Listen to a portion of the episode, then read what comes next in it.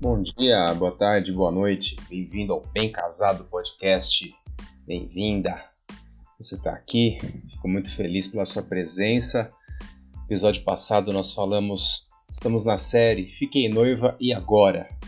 Falamos sobre budget, decidindo orçamento e falamos um pouquinho também da escolha do mês do casamento. E vamos dar continuidade nesse nessa série do Fiquei Noiva e Agora e vamos falar hoje sobre a lista de convidados. Então você já decidiu o seu orçamento, você tem uma ideia de quanto você quer gastar, você já tem uma noção, já pensou nisso, discutiu com o seu noivo, viu quanto você vai poder economizar, enfim. Uh, tem uma ideia de quando você vai poder fazer esse casamento, em que época do ano você vai querer fazer esse casamento, e agora a gente vai para a lista de convidados. Uh, qual é a importância da, da lista de convidados? A lista de convidados é importante porque ela vai te ajudar em todas as decisões futuras. É, achar um local, um local é, decidir um, um buffet. Obviamente que um buffet para 40 pessoas é muito diferente de um buffet ou de um casamento para 300 convidados. Né? O seu orçamento, é, no final das contas, ele vai ser dividido pelo número de convidados. Eu vou te dar aqui um exemplo bobo, simples. Se você tem 10 mil reais de orçamento, é muito ou é pouco, Thiago? Depende. Se você tem 10 convidados, você está fazendo uma festa com um orçamento de mil reais por, por convidado. Agora, se você tem os mesmos 10 mil reais e você quer ter 100 convidados, aí nós já estamos falando de 100 reais por convidado. Então já é um outro estilo de festa, um outro estilo de comida, enfim, um outro, uma outra realidade. Então, é, saber quanto gastar versus o número de convidados vai te dar essa clareza. Uma clareza em relação a que tipo de evento você pode produzir, que tipo de comida servir, é, em que local, qual o tamanho do espaço e tudo mais. Então, é, são os passos que são os mais importantes para você tomar as próximas decisões e aí sim começar a contratar os seus fornecedores, fazer a parte legal, que é realmente começar a comprar aquilo que você tem que comprar, contratar né, que é a parte divertida da coisa. Mas vamos lá, começando a lista. Primeira é, lição ou dica para você: tire um tempo. Quanto tempo, Thiago? Olha, eu digo para você que 15 dias devem ser suficientes. Nossa, achei que você ia falar 15 minutos, meia hora. Não, 15 dias. Vá por mim. É, raramente alguém faz uma lista dessas numa paulada só. A gente costuma se esquecer das pessoas, é, mesmo que você se lembre de todo mundo, sua lista seja pequena, é, sua mãe, sua sogra, seu pai, seu sogro, enfim, padrasto, é, pode querer convidar alguém, é, alguém vai lembrar de outra pessoa, seu noivo vai lembrar de alguém, enfim. Então tome o seu tempo, faça a lista, retorne, retorne, retorne a ela com calma, com carinho, tá bom? E a partir dali, vou fazer a lista. Prioridades. Definir o tamanho do seu casamento, antes de tudo, é importante. É importante decidir quantas pessoas você deseja convidar. Ter primeiro uma noção. Ah, vamos fazer para 10 pessoas? Vamos fazer para cerca de 100 pessoas? 200? 50? Isso depende de algumas coisas. Primeiro, o que vocês pensam com relação à festa de casamento, ao evento do casamento em si. Então, é uma coisa que você tem que conversar com o seu noivo também, ou com a sua noiva. É, eu estou usando aqui o termo noivo, você me entende, né? É, depende também do tamanho da sua igreja, caso você vá casar na igreja. Então, o tamanho da igreja é fundamental nesse caso. Não adianta você fazer numa igreja super pequenininha, super íntima e querer convidar 300 pessoas que não vão caber lá. Então, também tem essa questão. E o local da recepção depois será fundamental. Se você tem de antemão o local de, da recepção, o local da festa, ah, eu quero fazer no salão tal, eu quero fazer na chácara tal. Você já tem isso primeiro decidido? Óbvio que isso define o seu número de convidados, o seu número máximo de convidados e também o mínimo, porque é um lugar muito grande para poucas pessoas, você tem que fazer certos arranjos, certas organizações. Então, é, é importante você definir algumas prioridades, o número de pessoas, com base nesse tipo de informação. Mas vamos lá fazer a lista. Ah, vamos começar a fazer a lista. Por onde a gente começa a lista e onde ela termina? Terminar é decisão de vocês. É, as duas primeiras pessoas mais importantes da lista, você e seu noivo, você e sua noiva, né? O casal. É, e sim, tem casais que se casam sozinhos, só eles e o celebrante, ou o pastor, ou o padre, que oficializa o casamento. Então, é, e nesse caso, aquele orçamento que parecia ser baixo demais, ele pode ser maravilhoso para uma viagem a dois. Você pode decidir se casar num local inusitado, num cruzeiro marítimo, é, na Disney, em Portugal, em outro país da Europa, é, em Cancún, onde existe o seu sonho. Tem casais que fazem isso, vai só o casal para uma localidade, é, contrata um celebrante é, que fale a sua língua naquele local, é, ou vai fazer alguma coisa na praia, enfim. É, existem vários casais que se casam, só o casal. Então, essa é uma lista, claro, não vai levar 15 dias para ser feita, né? ela vai ser rapidinha de ser feita. E aí, óbvio que você consegue, com, com uma verba, um orçamento muito mais baixo, fazer algo muito legal. Você pode ir para um, é, é, um resort, você pode, é, enfim, é, algum lugar assim que você não conseguiria ir normalmente e fazer algo específico só para vocês dois. Né? Mas vamos continuar a lista. Não, a gente não quer casar só nós dois, a gente quer é, é, aumentar, né? Uh, os próximos nomes dessa lista. A família mais próxima. Quem é a família próxima? É, os consanguíneos ali. Pai, mãe, padrasto, madrasta, obviamente. Os avós. Filhos, caso vocês tenham, caso um dos dois cônjuges tenham filhos. É, os irmãos. E depois os seus tios.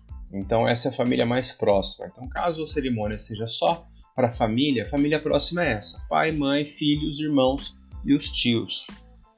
Logo depois a gente vem para a família secundária, que são os primos, os sobrinhos, e eu coloco de novo tios aqui porque é, depende muito da sua relação com seus tios. Eu, particularmente, por parte de pai, tenho 11 tios. É, muitos eu vi raras vezes na vida. Né? Então, assim, é, para mim eles contam muito mais com uma família secundária. Um evento, se eu for fazer, eles estão lá mais para frente na minha lista. De repente você não. Né? Os seus tios são muito próximos a você. Então, é, é, essa lista é arbitrária, claro, então depende muito da relação que você tem com sua família, tá bom? Depois disso, vamos para os amigos íntimos. Quem são os amigos íntimos, Thiago? Bom, na minha opinião, Amigo íntimo é aquele que realmente se importa com você. É aquela pessoa que você pode ligar às três da manhã e falar assim: tô com um problema, vem me ajudar. Meu pneu tá furado, corre aqui. É, tô precisando de uma ajuda, vem me dar uma mão. Esse tipo de amigo, que não vê hora, não vê local para te ajudar. Mas também é aquele amigo que você pode virar para ele e falar assim: é, tô rica, ganhei na Mega Sena, aconteceu algo muito legal e é aquele amigo que vai ficar feliz por você. Porque o amigo de verdade é aquele que fica feliz por você, aquele que se alegra com a sua alegria, aquele que se alegra é, nos seus momentos de felicidade. São esses que você vai querer perto de você quando você se casar. Aqueles que estão felizes com você, felizes com seu momento de união, com sua celebração. Os amigos íntimos. Lime bem, né? nem todo colega é amigo, é, nem todo amigo é amigo íntimo também. Né? Você tem alguns níveis de amizade e isso tem que ser algo que tem que ser pensado, tá bom? Depois disso, é, a gente vai para a família terciária e agregados. Quem são? É, primos de outros graus, então primo de segundo, terceiro grau, a namorada do sobrinho, aquela prima de consideração, a concunhada do primo, da irmã do vizinho. Você entendeu, né? É, aquela família que já nem, você já nem sabe mais de onde que é a família, como que é a família, de onde que vem, quem namora com quem. É, aquela turma que aparece assim realmente, né? É, é ou nos casamentos ou nos velórios. Essa galera, né? Então a família terciária e agregados também entra na sua lista de casamento. É, depois, é, colegas profissionais. Né? Quem são seus colegas profissionais? Pode ser o chefe? Tiago, posso convidar meu chefe? Depende da sua relação com o chefe, né? Com a chefe, depende da empresa que você trabalha, como que é. Então, assim, eu É, não, não diria que sim nem que não, mas depende muito da relação que existe é, é, com esse chefe, com essa chefe, né?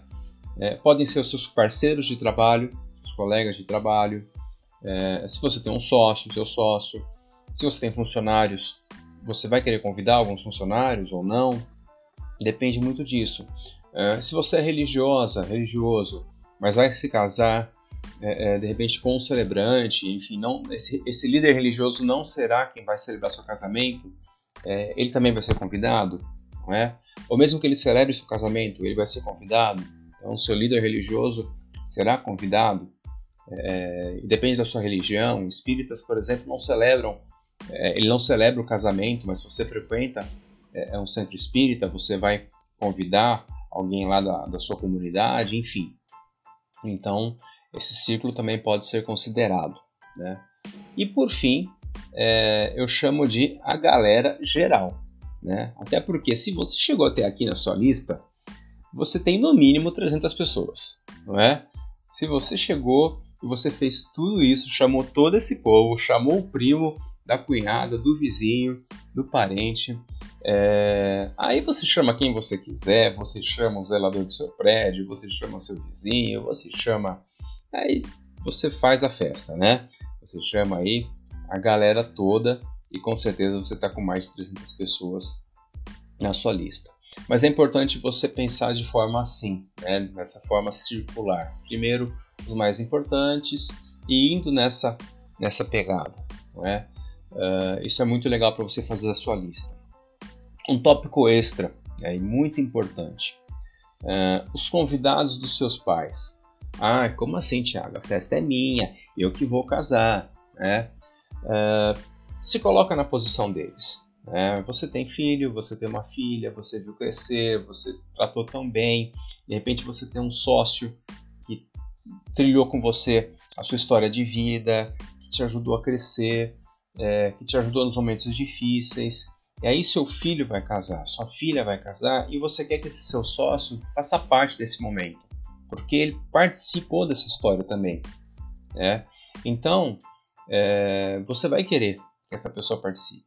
Então, os pais muitas vezes querem, né, ou os sogros, querem muitas vezes convidar um amigo íntimo deles para mostrar para esse amigo que a filha está casando, para honrar esse amigo. Né? Então, assim, é, às vezes acontece isso. A dica que eu dou para vocês é, é a seguinte: respeite Respeite e entenda que a cerimônia, a celebração, a festa de casamento é um momento que não é só do casal. Ela é, é, é um momento que ela é da família também. Ela é de todos os envolvidos. Ela é um momento público. Então, assim, é, entenda qual é a vontade e o desejo desse pai, dessa mãe, desse sogro. É, isso é importante você respeitar e entender isso. Agora, a segunda dica: estabeleça regras a festa continua sendo tua, continua sendo do seu noivo. Então, uma das regras que você pode é, estabelecer é, para os seus pais, para os seus sogros, é assim: olha, vocês têm direito a convidar um casal. Vocês têm direito a convidar no máximo dois casais. Então vocês vão ter direito a três, a quatro convites e só. É isso. Decidam aí quem vocês vão convidar que são importantes, que não são é, da nossa, do nosso círculo né, que sejam do círculo de vocês.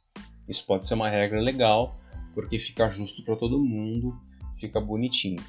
Né? E aí você está fazendo a sua lista. Sua lista está com um esqueletão bom, grande, pronta. Né? Uh, e aí vamos para alguns detalhes importantíssimos. Né? Fez a lista, gastou um tempo, voltou para ela, enfim. Conte o número de convidados.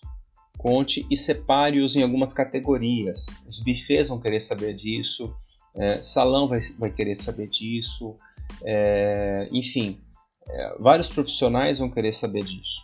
Né? Parte de, de doce, é, até foto, muitas vezes pode querer saber disso também, é, enfim. Mas principalmente parte de alimentação e de salão, eles vão querer saber quantidade de crianças de colo ou até dois anos, né, elas contam na lista, viu, gente? É, elas têm que contar, elas vão ocupar espaço do salão, mesmo que elas não comam, mesmo que elas não tenham gasto ali é, para o buffet, mas elas, elas têm um espaço ali, elas precisam é, ser compreendidas nesse sentido. Digamos que você tenha 10, 15 crianças de colo, não é? Uh, de repente, procurar um salão que tenha um berçário seja importante. Então, é, isso é importante você saber. Depois, quantidade de crianças que vão precisar de recreação. É, crianças ali até seus 12 anos, 11 anos, 9, não sei exatamente até que idade que elas precisam de recreação, mas enfim, se você tem muita criança na sua festa e você quer fazer uma festa onde as crianças não fiquem correndo dentro do salão, para cima e para baixo, batendo nas coisas, fazendo barulho, atrapalhando as fotos, enfim. Porque as crianças, elas são crianças, elas têm energia, elas querem brincar, elas querem pular, elas querem correr. Uh, é importante você saber, né? Dependendo do, do número de crianças que vão precisar de recreação, é importante você contratar esse tipo de recreação, seja um pula-pula, seja um recreador, enfim. Aí existem vários tipos de é, de pessoas, de profissionais nessa área. É, veja como é importante você fazer essa lista. Adultos. Uh, adultos é importante pela faixa etária de corte, muitas vezes que é definida pelo buffet. Então o buffet vai te falar quantas pessoas você tem acima de 12 ou acima de 14.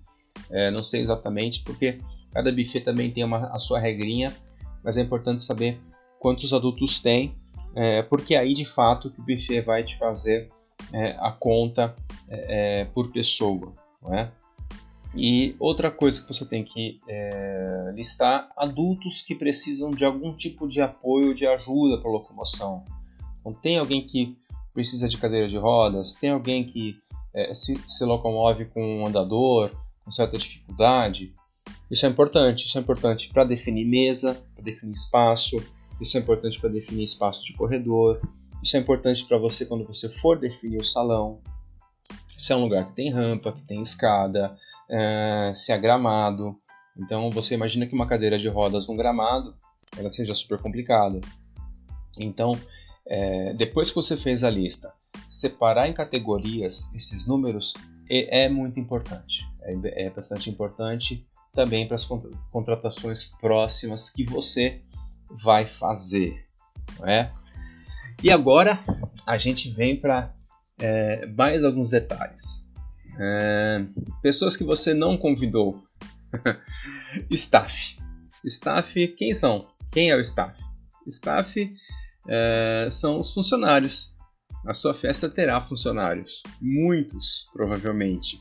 Fotógrafos, cerimonialista e toda a sua equipe, é, segurança, Uh, eu vou citar alguns aqui, tá? Você pode até não tê-los, mas fotocabine, é, DJ ou banda. Então, DJ às vezes não está sozinho, com mais alguém. Banda, quantas pessoas são. É, pessoal da limpeza de banheiro, banhe a, a, banheirista ou banheirista, o recreador infantil, é, enfim, todas essas pessoas que estão trabalhando no seu, no seu evento, elas precisam ser alimentadas. É, você é, como contratante, é responsável por elas também. Muitas delas chegam horas antes é, do seu evento. Uma fotocabine, por exemplo, vai chegar às vezes duas, três horas antes. Um bar vai chegar é, é algumas horas antes para montar o bar, montar equipamento e já vai ficar por lá para sua festa e vai sair depois que a festa acabar para depois de montar tudo. É, então, assim, é, essas pessoas elas ficam muitas horas. Uma festa de 6 horas, esses profissionais, muitos deles trabalham 10, 12, 14 horas no seu evento. É importante que eles sejam alimentados. A maioria dos buffets, é, eles cobram 50% do valor para o staff. Né? Então, assim, chutando aqui, é, se é 100 reais por, por adulto no buffet, tem buffet que cobra mais 50 por staff, mas isso depende de cada buffet. Tem buffet que tem um número X, até 10, até 15 pessoas, não se cobra nada. Acima vai se cobrar, enfim. É, é, é importante depois você conversar isso com o buffet. É, é, importante também você saber que no salão você vai ter que ter um espaço para essas pessoas comerem, se alimentarem, descansarem um pouco, enfim, terem o seu momento. Isso é muito importante, tá bom? Uh, e mesmo quando você for contratar equipes que não ficam na festa, equipe de decoração, de repente vai passar o dia todo lá, uh, é importante você saber, essas pessoas vão se alimentar? É, de repente o, o, decorador fala, não, minha equipe é, já está incluído aqui no meu preço, a gente vai trazer lanche para eles, a gente vai... É, a gente, você, você, noiva, não precisa se preocupar com essa alimentação. Ok, mas e um local adequado para eles se alimentarem? Né? Um lugar para eles sentarem, um lugar, um lugar ali um pouco mais tranquilos, mais tranquilo. Isso é muito importante, tá bom? A gente quando está fazendo um evento também, é, você também é responsável pelo staff. Então tenha isso em mente. Né? A gente também cuida dessas pessoas. Uh, fizemos a lista.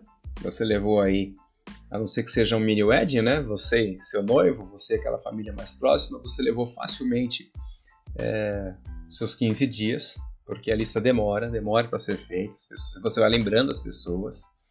Uh, e a lista de convidados, ela gera um trabalho emocional ela, eu quero falar um pouquinho da parte emocional da lista de convidados. Ela é, muitas vezes, o exercício do não. Não sei que você tenha ganho na Mega Sena acumulada, uh, fazer uma lista de convidados é o exercício de quem não convidar. É, é muito difícil, é praticamente impossível agradar barra convidar a todos. Né? Então, assim, você tem que ter essa noção de que é, concessões têm que ser feitas, é, você tem que ceder muitas vezes, o seu noivo tem que ceder, é, e é importante. É, então não dá para convidar toda aquela galera que fez a oitava série com você é, lá no colégio. É, não dá, já foi, já aconteceu, já passou. Você vai tomar depois um café com elas e é isso, não tem problema. Uma regrinha importante é, das festas de casamento: convidado não convida. Então, se alguém chegar para você, olha, a minha prima, ela vai estar tá passando aquele final de semana do seu casamento lá em casa, ela pode ir? Então, não, tá? Ela não pode. Ah, por quê? Então, porque é o seguinte, tem, tem a festa tem lugar marcado, o buffet cobra por pessoa. Você explica a situação. Se você quiser explicar, tá? Você explica a situação. É, convidado não convida. Ah, mas então, se ela não for, eu não vou. Hum, que bom. Então, olha, você avisa a gente que você não vai, porque você libera um lugar para convidar uma outra pessoa que goste mais de mim, tá bom? É, tem essa firmeza. É importante você ter essa firmeza com relação à sua lista de convidados. E não se deixe, não se deixe frustrar. É importante que você não se frustre na sua lista de convidados. É importante também que tanto você como seu noivo estejam de acordo sobre essa lista. Ter uma conversa aberta, e honesta sobre as suas expectativas e prioridades para essa lista de convidados é importante. É, não adianta o noivo querer fazer uma festa para 15 convidados e você está imaginando uma festa para 300 convidados. Assim como foi difícil a conversa, e eu sei que foi difícil, sobre orçamento, a conversa sobre a lista de convidados também não é simples, não é fácil. Regrinha, regra dos 10% cerca de 10% dos convidados não comparecem. Né? Então, alguns casais costumam ter a lista um tiquinho mais gorda, contando aí com esse no-show. E por isso a gente mostra também a importância do, do RSVP. O que é o RSVP? É o Responde, Responder, s'il vous plaît. É, meu francês é maravilhoso. É, é você ligar, ou a sua cerimonialista, sua assessora, ligar para os convidados fazendo a confirmação. É importante essa confirmação para que você diminua ao máximo esse nível de no-show. Mas muitos convidados colocam uma gordurinha a mais, muitos casais colocam, perdão, essa gordurinha a mais no número de convidados, contando com aqueles que, que vão faltar, que não vai aparecer. Né? Ufa! Parecia que era simples, né? Uma lista dessas. Bom, agora a gente já tem a ideia de quantos vamos gastar, de que época do ano poderá ser o evento e da quantidade de convidados. Essas informações são cruciais para se começar a contratar de fato os serviços, local e todos os outros fornecedores de casamento. Né? Você vai estar com essa lista em mãos e assim como, como, como o seu orçamento, ela ainda é maleável. É, pode, você pode adicionar nomes à lista conforme eles forem surgindo, conforme vocês forem lembrando, conforme a situação for mudando. É. Mas mantenha-se em mente é, de que ela tem que ter um número certo de pessoas. Não vai extrapolá-la ao longo do caminho. Tá? Não comece uma lista com 100 convidados e termine com 200. Você pode começar com 100 e terminar com 115, 112, mas tente se manter é, naquilo que foi definido entre vocês. Não explodam a lista, assim como o ideal é que vocês não explodam o orçamento, tá bom? É, com certeza, com esses passos, você vai ter uma lista de convidados para o seu casamento muito bem organizada, equilibrada. Isso é muito importante, com as pessoas que realmente importam na sua vida, com as pessoas que você quer que celebrem com você esse momento maravilhoso. É, nos próximos episódios a gente vai começar a falar das contratações de fato. A gente vai falar de salão, de cerimonialista, é, enfim, a gente vai ter é, buffet, foto, a gente vai ter muito assunto ainda, muito podcast aqui para a gente se conversar. Perfeito? Eu agradeço você que chegou até aqui, agradeço sua presença, sua audiência. É, se você curtiu, é, mande, compartilha o link desse podcast para outras noivas, outras pessoas que podem gostar desse conteúdo. Isso é importante para a gente. E a gente já teve é, comentários lá no Spotify, é, abriu uma caixinha de perguntas lá. O Márcio mandou uma, uma sugestão de pauta sobre como montar um roteiro de cerimônia. É, Márcio, vou fazer um episódio desse em breve, tá bom? Acabando essa sequência do Fiquem Noiva e Agora, quando a gente for para falar sobre celebração de casamento, celebração de evento, a gente vai falar sobre roteiro de cerimônias. Então, sua mensagem foi anotada, viu, meu amigo, meu querido Márcio? E você também, se tiver alguma questão, alguma dúvida, alguma sugestão, entre no meu Instagram. Eu estou usando o meu Instagram pessoal por enquanto de trabalho, arroba. Inclusive, quem, quem patrocina esse episódio é, sou eu, Thiago Celebrante. É, celebração de casamento, cerimônias com efeito civil, é, celebração de bodas, debutante, palestras, eu dou palestras também para casais, enfim, é, estou à disposição aí de vocês. Entre lá no arroba Thiago Celebrante, mande uma mensagem. Você será muito, muito bem-vinda, muito bem-vindo, tá bom? Com isso a gente termina esse episódio. Agradeço a presença de vocês e a gente se vê no próximo. Um grande abraço e bem casados!